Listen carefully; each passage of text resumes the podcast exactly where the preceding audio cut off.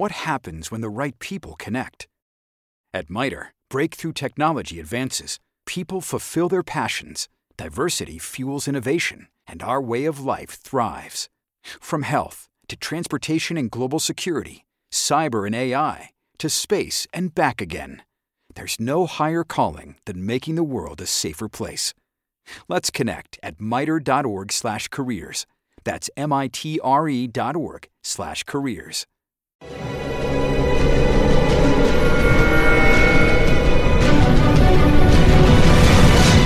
Yo documental.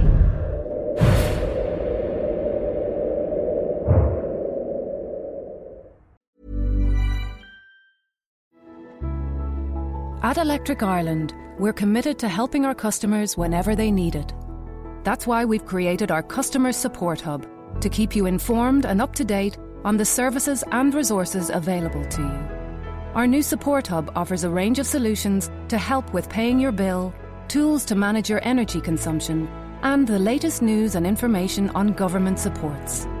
Visit our Customer Support Hub at electricireland.ie. The world is getting a little more. more. But maybe more could mean something else. More means more proactive green energy solutions. More means more wind turbines and more recycling. More means more biodiversity and more energy storage. More means more hydrogen and more solar farms because more clean energy means more efficient living, means more thriving communities, means more energy autonomy. That's why we're more than Mona.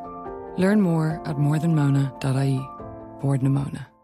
ACAST recommends podcasts we love. I'm Sheila Shoiga, the host of Ready to Be Real, which features thought leaders like Dr. Joe Vitale and Nejwa Zabian, along with those who have extraordinary stories to tell. And I also speak to experts on topics as varied as sleep, relationships, aging, folklore, grief, sex, and spirituality. So, for honest and compelling conversations, new episodes of Ready to Be Real release every week, wherever you get your podcasts. ACAST is home to the world's best podcasts, including the critically acclaimed West Cork and the one you're listening to right now.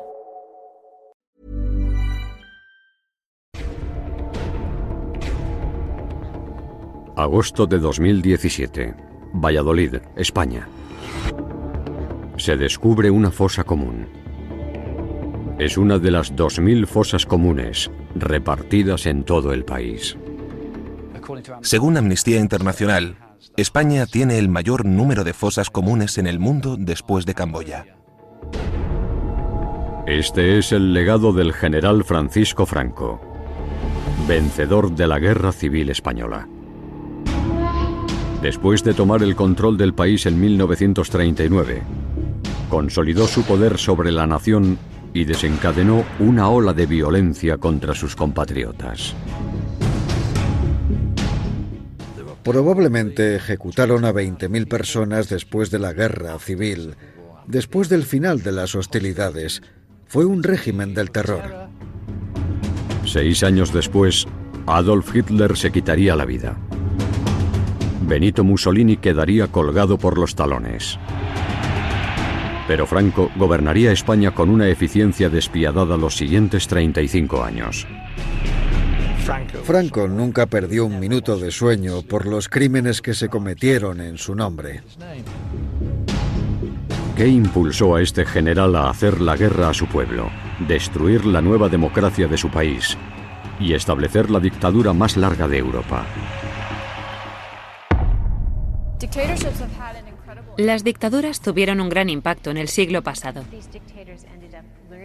Son todos diferentes, pero muchos usan las mismas técnicas. El uso del terror. Propaganda. Control de las élites.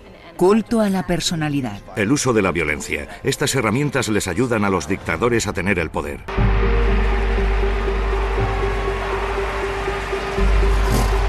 Las raíces de la dictadura de Francisco Franco yacen dentro de profundas divisiones en la nación española y dentro de su propia familia.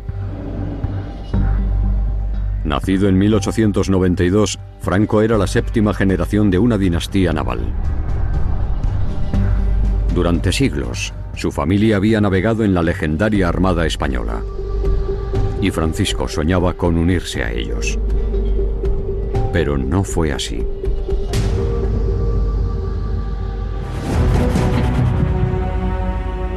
En 1898, cuando Franco tenía seis años, España fue a la guerra con Estados Unidos por el control de Cuba. El ejército español quedó devastado. Cuando terminó la guerra hispanoamericana, el país había perdido Cuba, Puerto Rico y casi todo su imperio. Fue una brecha dolorosa y humillante. Había crisis de identidad si no tenías un imperio. Era un trauma político y cultural para las familias relacionadas con el ejército, para las élites militares y políticas y para el gobierno. El imperio español se desmoronaba, al igual que la vida privada de Franco. Su padre, Nicolás Franco, era un hombre famoso de la ciudad, conocido por ser mujeriego y alcohólico. Creo que muchos de los problemas de Franco derivaban de la dinámica familiar. Su padre lo despreciaba.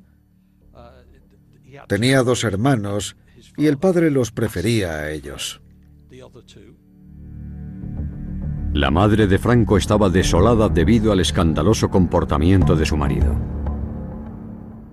La madre de Franco era una católica muy estricta. Franco era el hijo predilecto de su madre y en cierto modo creo que esos dos aspectos crearon una sensación de vulnerabilidad, así que en todo momento quería demostrar su valía.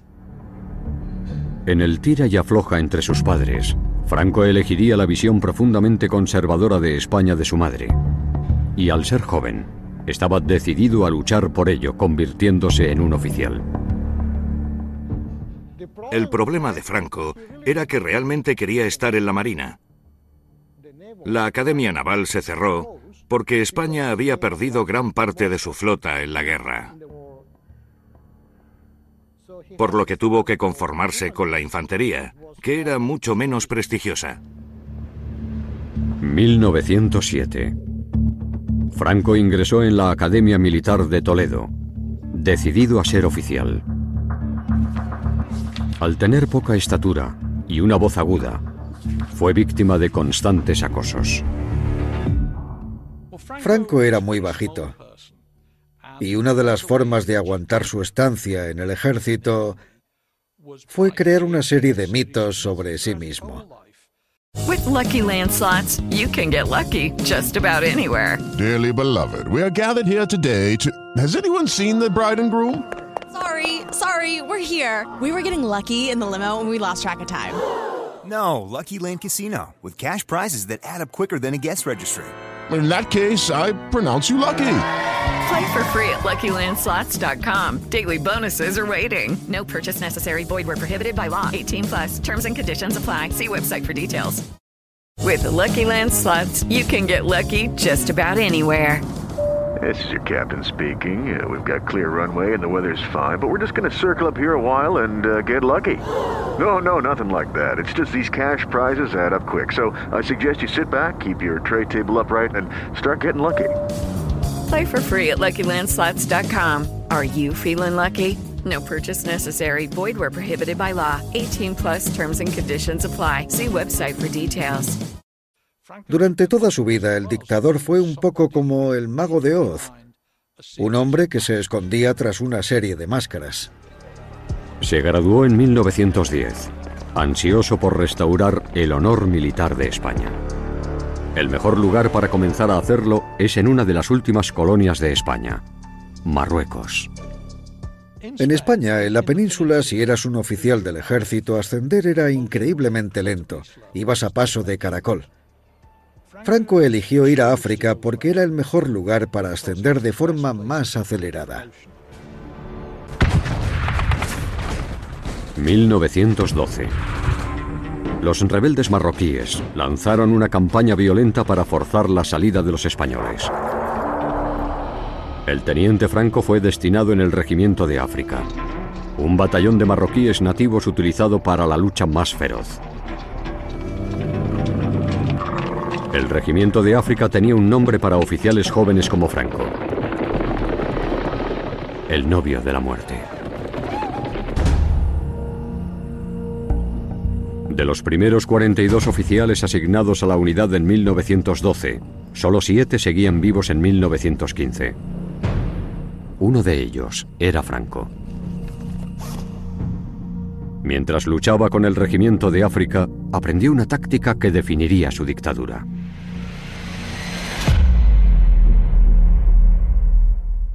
El terror es el uso indiscriminado y arbitrario de la fuerza que puede incitar al miedo en los corazones de las personas.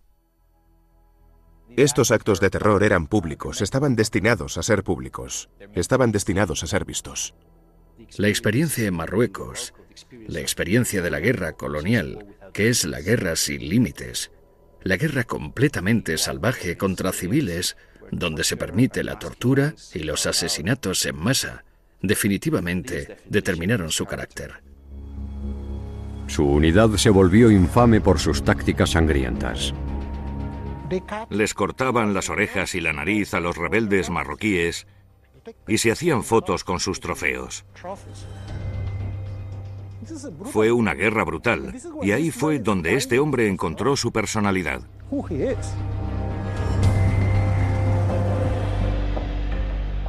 Franco descubrió que el terror se puede usar tanto con los aliados como con los enemigos. Uno de sus soldados se negó a comer su almuerzo un día y se lo tiró a la cara de uno de los oficiales. Franco mandó fusilar a ese soldado y luego forzó al resto del batallón desfilar frente al cadáver del soldado muerto para recordarles la necesidad de disciplina. El terror era su táctica y el regimiento de África era su herramienta. Un día usaría ambos para tomar el máximo poder en España. Pero en 1916 era un joven oficial que probaba sus límites. En junio, la unidad de Franco atacó frontalmente las trincheras insurgentes. Esto es muy peligroso. Y los francotiradores de los rebeldes apuntaban a oficiales. Al estar en el frente a Franco le alcanza una bala. Su unidad perdió a 56 de sus 133 hombres. Y Franco casi fue uno de ellos. En aquella época una herida abdominal era casi una sentencia de muerte. Contra todo pronóstico, se recuperó por completo y ascendió a capitán. Para sus tropas marroquíes, la supervivencia de Franco fue una señal divina. Empezaron a decir que tenía baraka, como una especie de bendición, buena suerte, así que lo siguieron ciegamente. Para Franco, es la confirmación de que su vida tiene un propósito. Esa adulación lo persuadió de que era alguien especial, que había sido elegido, tal vez por la providencia, tal vez por Dios, para ayudar a España. En una entrevista muy famosa dijo, sin África no sé cómo entenderme a mí mismo. El periódico de derechas nacional comenzó a referirse a él como el as de la Legión. Tras el fracaso de la rebelión, Franco volvió a España siendo famoso. Lo ascendieron a general de brigada. A los 33 años, el general más joven de toda Europa. El cadete bajito y acosado se convirtió en un héroe de guerra certificado. África le otorgó el respeto que ansiaba y las tácticas brutales que marcarían su ascenso al poder. Pero entonces, a su regreso a España, el cambio político amenazaba con destruir todo por lo que había luchado.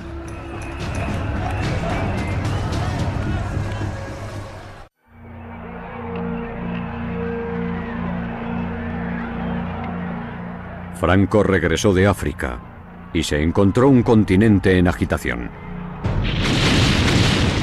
Las convulsiones de la Gran Guerra y la Revolución Rusa de 1917 habían cambiado la sociedad y la política europeas para siempre. Pero en España, la monarquía permanecía, aferrándose a un imperio desaparecido. La población era en gran parte rural y la Iglesia Católica desempeñaba un papel poderoso en la vida de la mayoría de los ciudadanos. La nación estaba muy dividida entre ricos y pobres. Los ricos sabían lo que tenían y cómo mantenerlo. Y otros querían cambiar las cosas y tenían ideas muy diferentes. Inspirados por la Revolución Rusa comunista, muchos recurrieron al socialismo que arrasaba en países como Francia y Alemania. Otros admiraban el fascismo de la Italia de Benito Mussolini. Algunos culpaban a la Iglesia Católica por querer mantener un statu quo opresivo. Vas a las iglesias españolas y tienen altares de oro, en lugares donde la gente se moría de hambre. Esto provocó un gran odio. Los anarquistas querían derribar la estructura de poder existente. Así estaban las cosas entonces y para gente como Franco y los tradicionalistas que estaban relacionados con el ejército, eso estaba absolutamente fuera de lugar, no es lo que querían. Estos últimos anhelaban la España imperial de siglos pasados, cuando existía una jerarquía y la gente sabía cuál era su lugar. Abril de 1931. El apoyo a la monarquía se estaba desplomando y estaba generando una posible insurrección. Así que el rey español Alfonso XIII aceptó celebrar elecciones. El rey Alfonso XIII renunció en 1931 porque el país lo rechazó. No tenía suficiente apoyo de la antigua España. Había una gran cantidad de personas contra Alfonso XIII, no tanto contra la monarquía, sino contra él personalmente.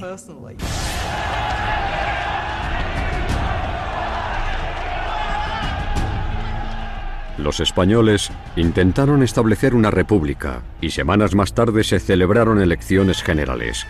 La mayoría de los escaños los ganaron los partidos de izquierda. La nueva constitución garantizaba la libertad de prensa y elecciones regulares.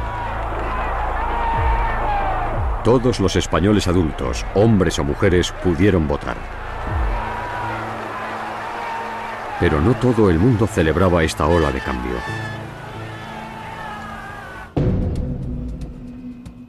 Franco tenía una idea de la auténtica España. Era católica, protegía la propiedad y la santidad del matrimonio, y todos esos aspectos los cuestionaba la izquierda. La izquierda amenazaba a su España ideal. Pronto tendría la oportunidad de luchar por ella.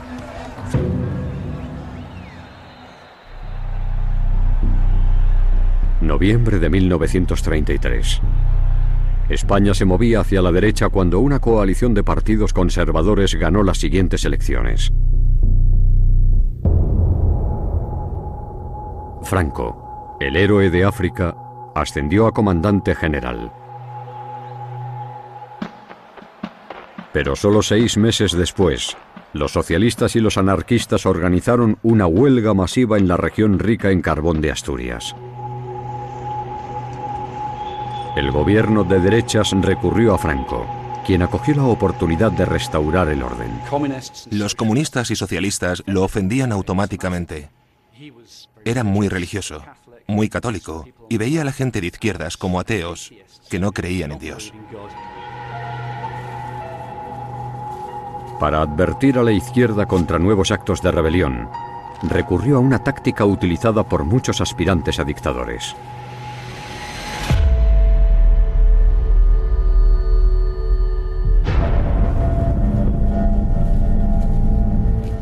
Para Franco, como para otros dictadores, el terror era una forma de comunicación. No hay que atacar a cada persona que pertenezca a esas organizaciones si ya has usado el terror contra alguno de ellos. Solo debe enviar la señal de que cualquiera que pertenezca a esos grupos de izquierdas va a tener problemas.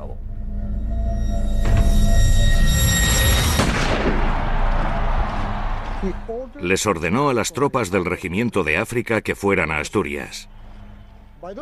Al hacerlo, sabía que escogería a los más despiadados y violentos. Las tropas de Franco rodearon a más de 3.000 españoles y los fusilaron. Trasladaron a 30.000 prisioneros a territorios coloniales fuera de España para cumplir sus condenas. Hizo lo que había estado haciendo en África. Fue una represión masiva. Básicamente fue la guerra colonial. Pero por primera vez fue la guerra colonial la que se aplicó en la metrópoli. Ya no fue la guerra contra los marroquíes, fue la guerra contra los españoles. No era solo una oportunidad para demostrarse a sí mismo que era un gran militar, también había un elemento político. Por lo tanto, fue una especie de primer contacto con la política, una oportunidad para probarse a sí mismo en una esfera que iba más allá de lo puramente militar. También le dio la convicción de que él era el hombre que podía salvar a España de todos aquellos desafíos de la izquierda. Franco suprimió el levantamiento pero sus tácticas desencadenaron una explosión política. Los partidos de izquierda quedaron horrorizados por su violenta represión. Se unieron en una coalición llamada Frente Popular. El 16 de febrero de 1936, los españoles fueron a las urnas una vez más. El péndulo oscilaba y el gobierno de derechas fue expulsado. El Frente Popular ganó por poco con una mayoría en el Parlamento. Fue un desastre para Franco. Pero lo peor estaba por llegar. Preocupado por un golpe militar, el Frente Popular dejó en segundo plano a los generales de derecha clave.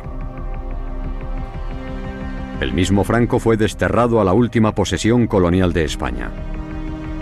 Las Islas Canarias, a 100 kilómetros de la costa de África, y a 2.000 kilómetros de Madrid. El ministro de Guerra decidió que para mantener a aquellos muchachos fuera de problemas, los enviarían a lugares lejanos donde pudieran causar el menor daño posible.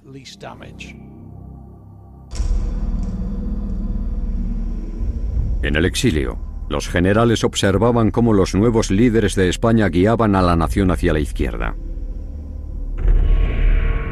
Peor aún, vieron que los extremistas de izquierda habían estado incendiando iglesias y ejecutando sacerdotes. Los generales exiliados empezaron a planear un golpe y le pidieron a Franco que asumiera un papel clave. Pero un golpe militar es la apuesta final. Se involucró en el levantamiento con precaución. Había visto fracasar otros intentos similares de rebelión militar y le preocupaba que volviera a suceder. Si el golpe fallaba, ejecutarían a Franco por traidor. Durante días lo estuvo deliberando. Tenía esposa, una hija y una carrera.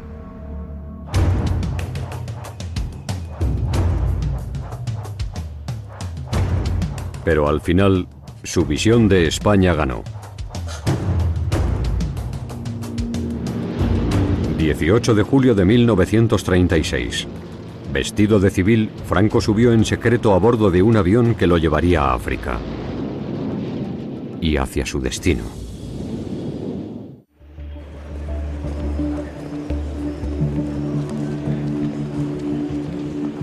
España estaba dividida.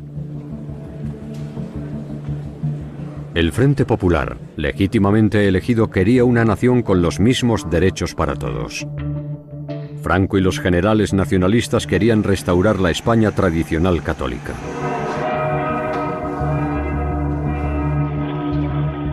Estaban a punto de librar una batalla por el alma de la nación.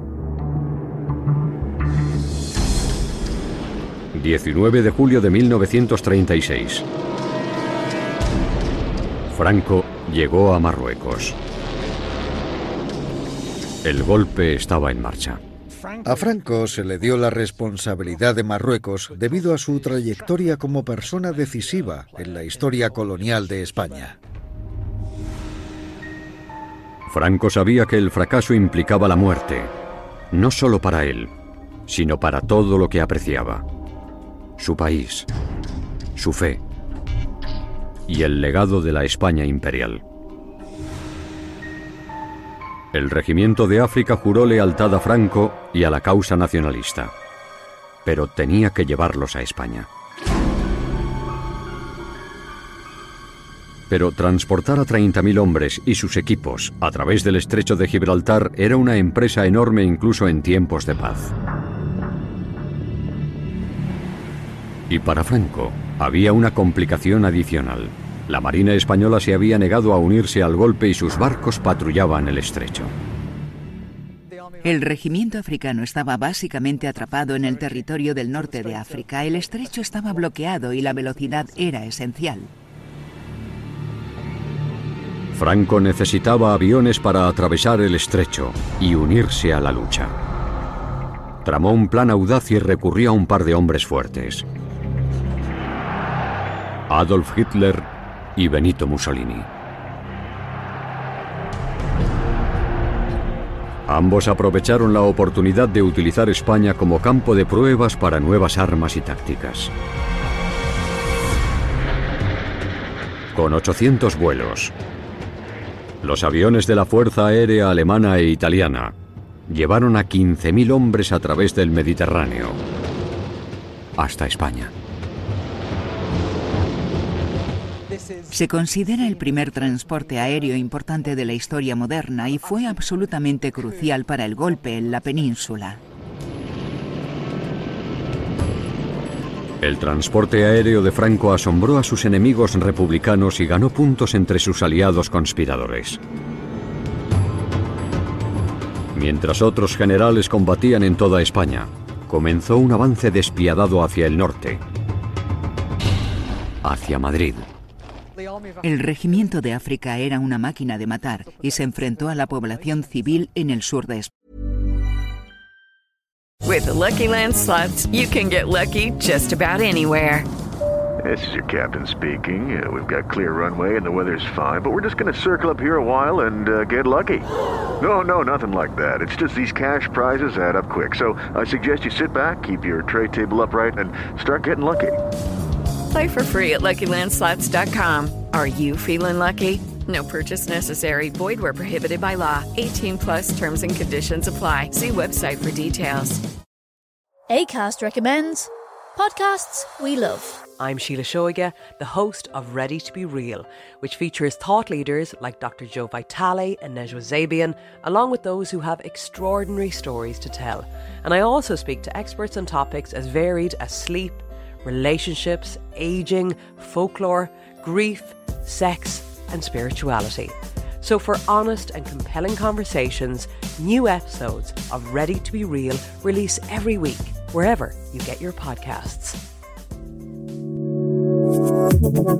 ACAST is home to the world's best podcasts, including the critically acclaimed West Cork and the one you're listening to right now. España no había ejército.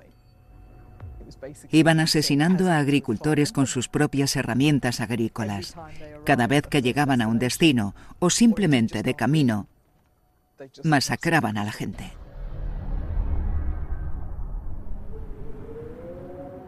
Las fuerzas de Franco llegaron a la ciudad de Badajoz, cerca de la frontera con Portugal. Animó a sus oficiales a ser extremadamente brutales, a menudo salvajes, cuando estaban llevando a cabo sus campañas. Cuando tomaban una ciudad en la guerra civil, unas horas después de la toma de esa ciudad, había una carnicería total. Básicamente los izquierdistas que fueron capturados fueron acorralados y luego ametrallados.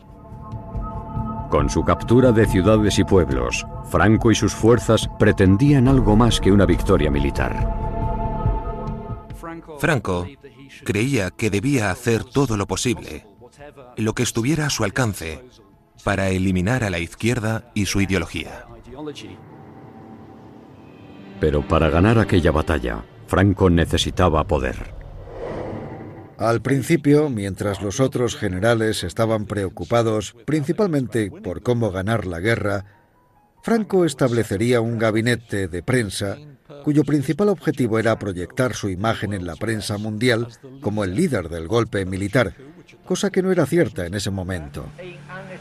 Septiembre de 1936. Franco convocó una reunión de los máximos líderes nacionalistas. Los generales volaron desde todos los sectores de la España nacionalista a una pista de aterrizaje temporal cerca de Salamanca. Lo realmente importante por parte de Franco en la búsqueda del poder es que era el comandante del regimiento africano que había sido fundamental para obtener la ayuda de Hitler y Mussolini. Básicamente lo vieron como alguien que podía reunirlos a todos y mantenerlos unidos durante la guerra. Los otros generales votaron para nombrar a Franco general jefe de los ejércitos. Aunque ocupaba el vigésimo tercer lugar en antigüedad, nadie tenía más experiencia en combate, conocimiento político y contactos. Franco se convirtió en el generalísimo, el primero entre los generales, un gran paso en su camino hacia la dictadura. La astucia con la que llegó a ser dictador, con la que llegó a la cima, es muy evidente. Pero de momento Franco solo controlaba ciertas partes del país. Para gobernarlo todo necesitaría el apoyo de los pilares de la sociedad española. Para conseguirlo usaría una táctica clave de un dictador. El talón de Aquiles de cualquier dictadura son las élites y si les apoyan o no. Y eso los dictadores desde el principio quieren controlar a sus élites, quieren asegurarse de que les sean completamente leales. Hubo dos o tres sectores cuyo consentimiento fue crucial para su supervivencia.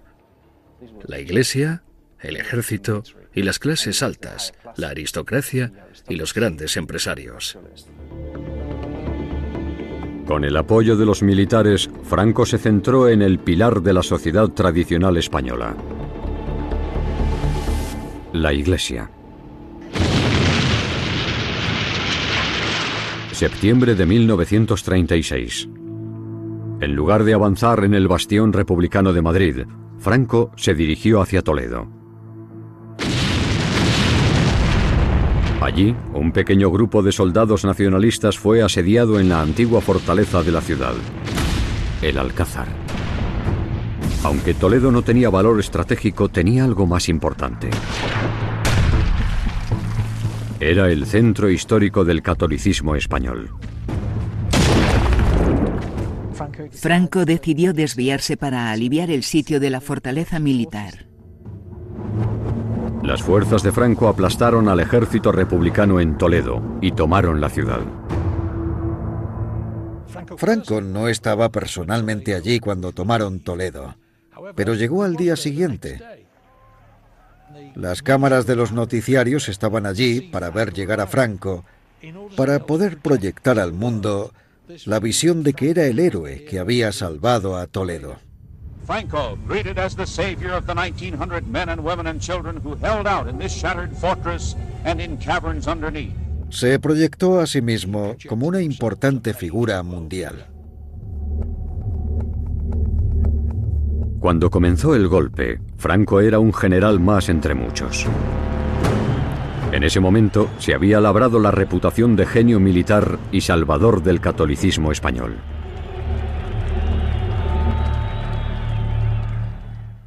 Imagínense, a mediados de julio de 1936 eres un general medio aislado de tus compañeros. Dos meses después eres el jefe del ejército principal de los rebeldes, sin rival para alcanzar el poder, y estás a punto de tomar Madrid. No cabía en sí mismo. Se creía un dios. No se lo explicaba de otra manera. Octubre de 1936. Las fuerzas nacionalistas controlaban la mitad occidental de España. Pero gran parte de la nación permanecía bajo el control del Frente Popular Republicano. Para gobernar el país, Franco debía tomar su centro político, financiero y administrativo. Necesitaba tomar Madrid.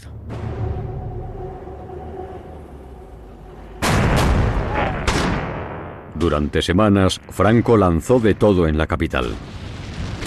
artillería, bombardeos aéreos, ataques frontales. Pero la ciudad no caía. La República básicamente centró sus fuerzas en Madrid. Y mientras ésta pudiera evitar ser cercada, podía sobrevivir.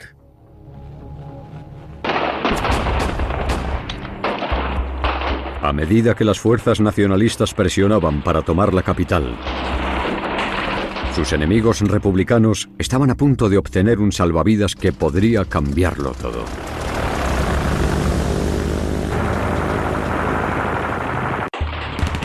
Octubre de 1936. El sueño del general Francisco Franco de conquistar España ha chocado contra un muro. La capital republicana de Madrid ha resistido su asedio. Peor aún, los enemigos de Franco tenían un nuevo y poderoso aliado. El dictador soviético Joseph Stalin aceptó armar a la República y su gobierno de izquierda. Cuando estaba claro que parecía que Franco iba a tomar Madrid, la Unión Soviética se ofreció a apoyar a la República. Lo que se suponía que sería un golpe de Estado rápido se convirtió entonces en una guerra civil en toda regla. En la que eh, la mitad de los españoles, eh, incluso dentro de las, de las mismas familias, había unos hermanos que eran partidarios de Franco y otros hermanos que defendían la República. Había conquistado grandes extensiones de territorio español. Pero el gobierno de Franco estaba lejos de ser seguro. En muchas de las regiones que controlaba entonces, la mitad de sus conciudadanos estaban en su contra. Para resolver este problema, adoptó una política de limpieza social. Franco no solo quería vencer a su enemigo, quería erradicarlo por completo. Para ello, empleó otra táctica de las dictaduras.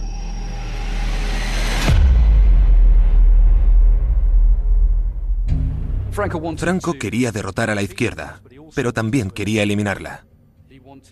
Quería asegurarse de que no quedara vestigio de esa ideología. Debía haber una limpieza social de todos los elementos de la sociedad que habían permitido que existiera la República y que entonces eran sus enemigos. El abuelo de Silvia Navarro era uno de esos enemigos. Eh, acuden a casa, a su casa. Precisamente es eh, mi abuela, junto con uno de, de mis tíos, eh, quien abre la puerta a, bueno, pues a policías municipales.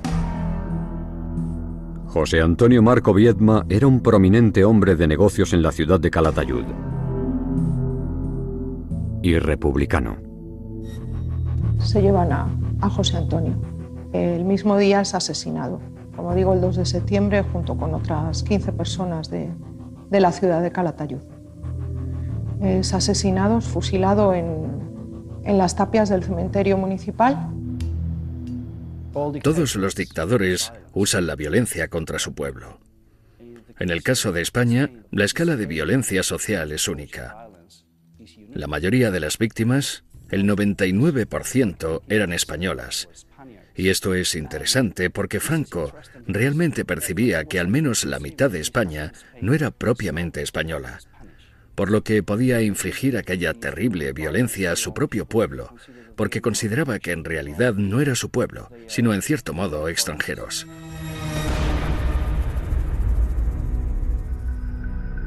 Ciudad a ciudad, pueblo a pueblo. Las fuerzas de Franco arrestaron no solo a los líderes del Frente Popular y los fieles del partido, sino a cualquier persona con simpatías republicanas. No era solo una táctica de una campaña militar, era una forma de reajuste político. Eliminó a las personas que podían hacer posible que la República volviera a existir. Fue una forma de ingeniería social. A medida que avanzaba la guerra, Franco intensificó sus ataques contra civiles. Sus aliados en las fuerzas aéreas alemanas e italianas comenzaron a destruir ciudades y pueblos. Guernica, Durango, Barcelona, Madrid. La idea era aterrorizar y desmoralizar a la población civil y este sería un instrumento crucial de la guerra. Es la guerra contra civiles llevada a cabo con la nueva tecnología. 1939. Mientras España se desgarraba, Europa se preparaba para la guerra. Al querer conservar sus recursos para el próximo conflicto, la Unión Soviética retiró su apoyo a la República. Para febrero, lo que quedaba del ejército del Frente Popular se derrumbó.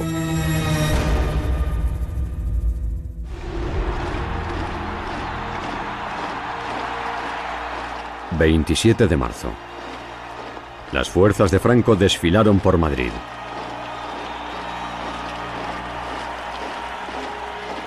Tras perder medio millón de vidas, la guerra civil había terminado. Tres años después de cruzar el estrecho de Gibraltar, Francisco Franco se convirtió en el dictador de toda España.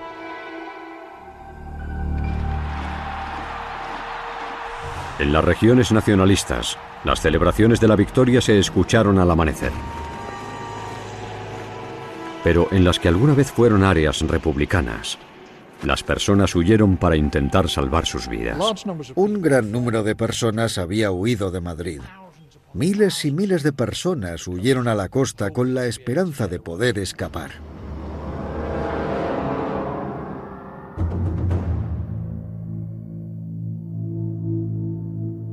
La victoria le otorgó entonces a Franco la oportunidad de expandir su ingeniería social lanzó otra ola de arrestos selectivos y asesinatos de cualquier persona con conexiones con el antiguo gobierno. Sobre todo era para enviar una señal a cualquiera que se opusiera a la Iglesia. Cualquiera que fuera socialista o se hubiera unido a las organizaciones de la izquierda política. Mientras las batallas proseguían con furia en Europa, Franco permanecía en guerra contra su propio pueblo. En el transcurso de tres años, fueron encarceladas 250.000 personas. 28.000 fueron ejecutadas. Esto era esencial en la estrategia de Franco, porque tenía que exterminar por completo toda oposición a su régimen para poder gobernar durante los siguientes 40 años. Para mantener su control en el futuro, Franco recurrió a otra táctica de dictadura. El adoctrinamiento es en gran medida un proceso para evitar que las personas escuchen discursos alternativos. Es una manera de dar sustancia al miedo y recordarle a la gente los riesgos de la vida sin el régimen que está en ese momento en el poder.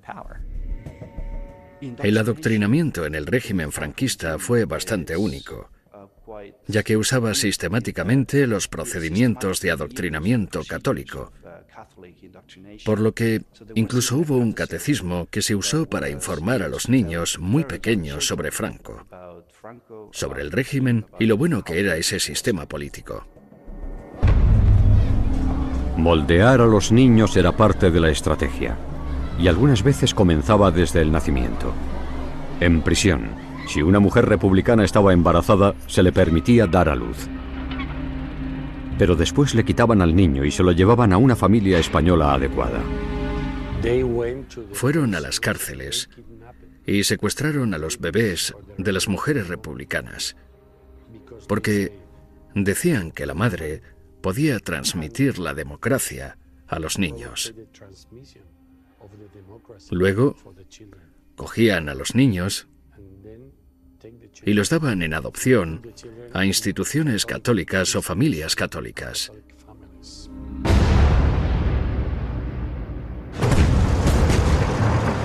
Más allá de las fronteras de España, la Segunda Guerra Mundial hunde Europa. Para el mundo exterior, España era oficialmente neutral. Pero de puertas para adentro, la guerra del dictador contra su pueblo no ha hecho más que empezar.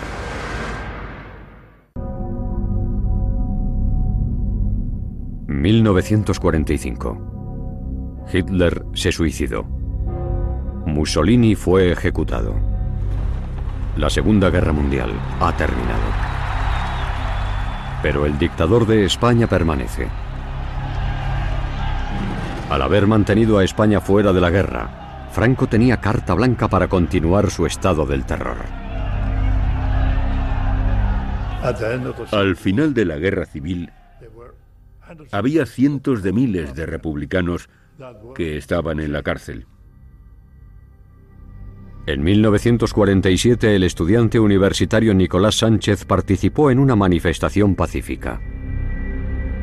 Lo detuvieron y sentenciaron a seis años de prisión. Al igual que otros dictadores, Franco usó una herramienta clásica para tratar con prisioneros como Nicolás Sánchez.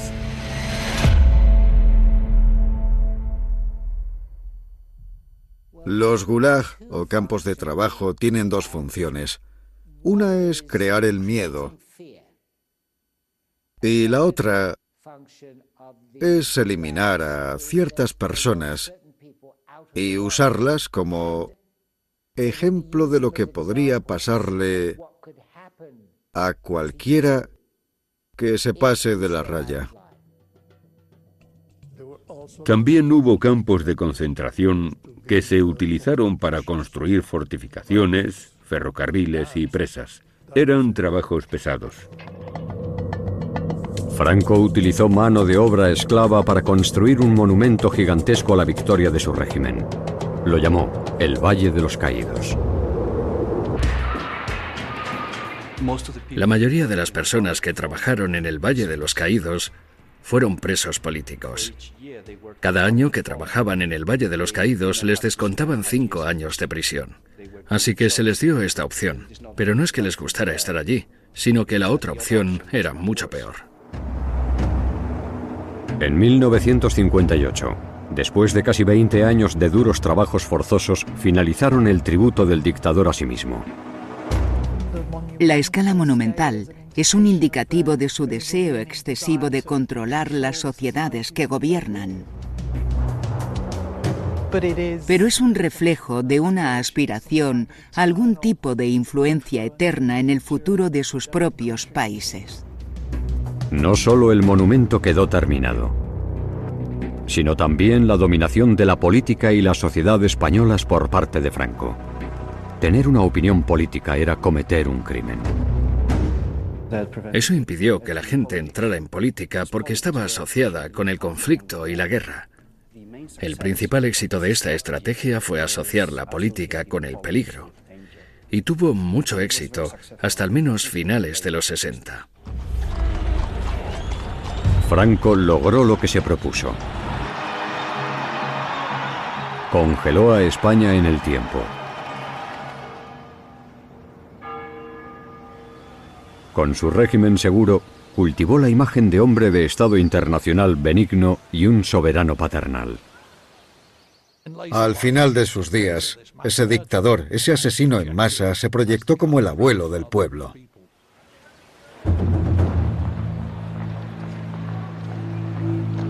Después de casi 30 años en el poder, el patriarca se enfrentó a un último desafío. ¿Quién gobernaría España cuando muriera? 1969. Franco anunció que Juan Carlos, el nieto del rey Alfonso XIII, sería su sucesor. El dictador moribundo esperaba que el nuevo rey mantuviera a España enclaustrada en el pasado.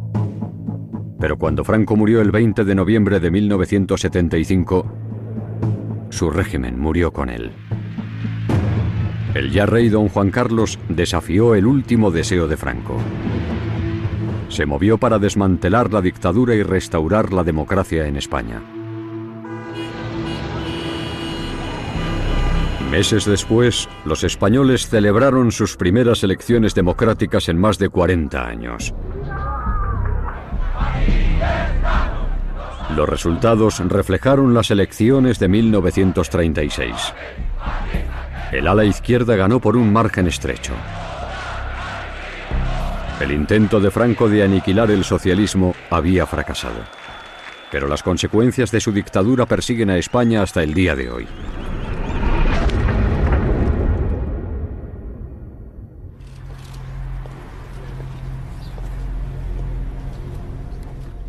En los últimos diez años, los españoles se han enfrentado a los crímenes de Franco contra la humanidad. Según Amnistía Internacional, España tiene el mayor número de fosas comunes en el mundo después de Camboya. Así que hay miles de personas en tumbas sin nombre y es un problema que todavía no se ha resuelto. En España tenemos los nombres de unos 114.000 civiles desaparecidos en fosas comunes. Por ejemplo, en Málaga, en el sur de España, en el cementerio, hay un grupo de tumbas con 4.300 personas. Existe una inquietud, una incomodidad y un resentimiento considerables por el hecho de que nunca ha habido un proceso real de búsqueda de justicia para los que fueron asesinados durante la guerra civil. Creo que nuestra historia es parte de la caja negra de Europa. Tenemos que recuperar la caja negra y mostrar la grabación de esa caja. El legado es el vacío que causó en la sociedad española. Toda la riqueza, la riqueza humana en el mundo material que la guerra civil española y la dictadura brutal cuestan a la sociedad española. Pero ¿cómo lo evalúas? ¿Cómo lo arreglas? No tengo una respuesta.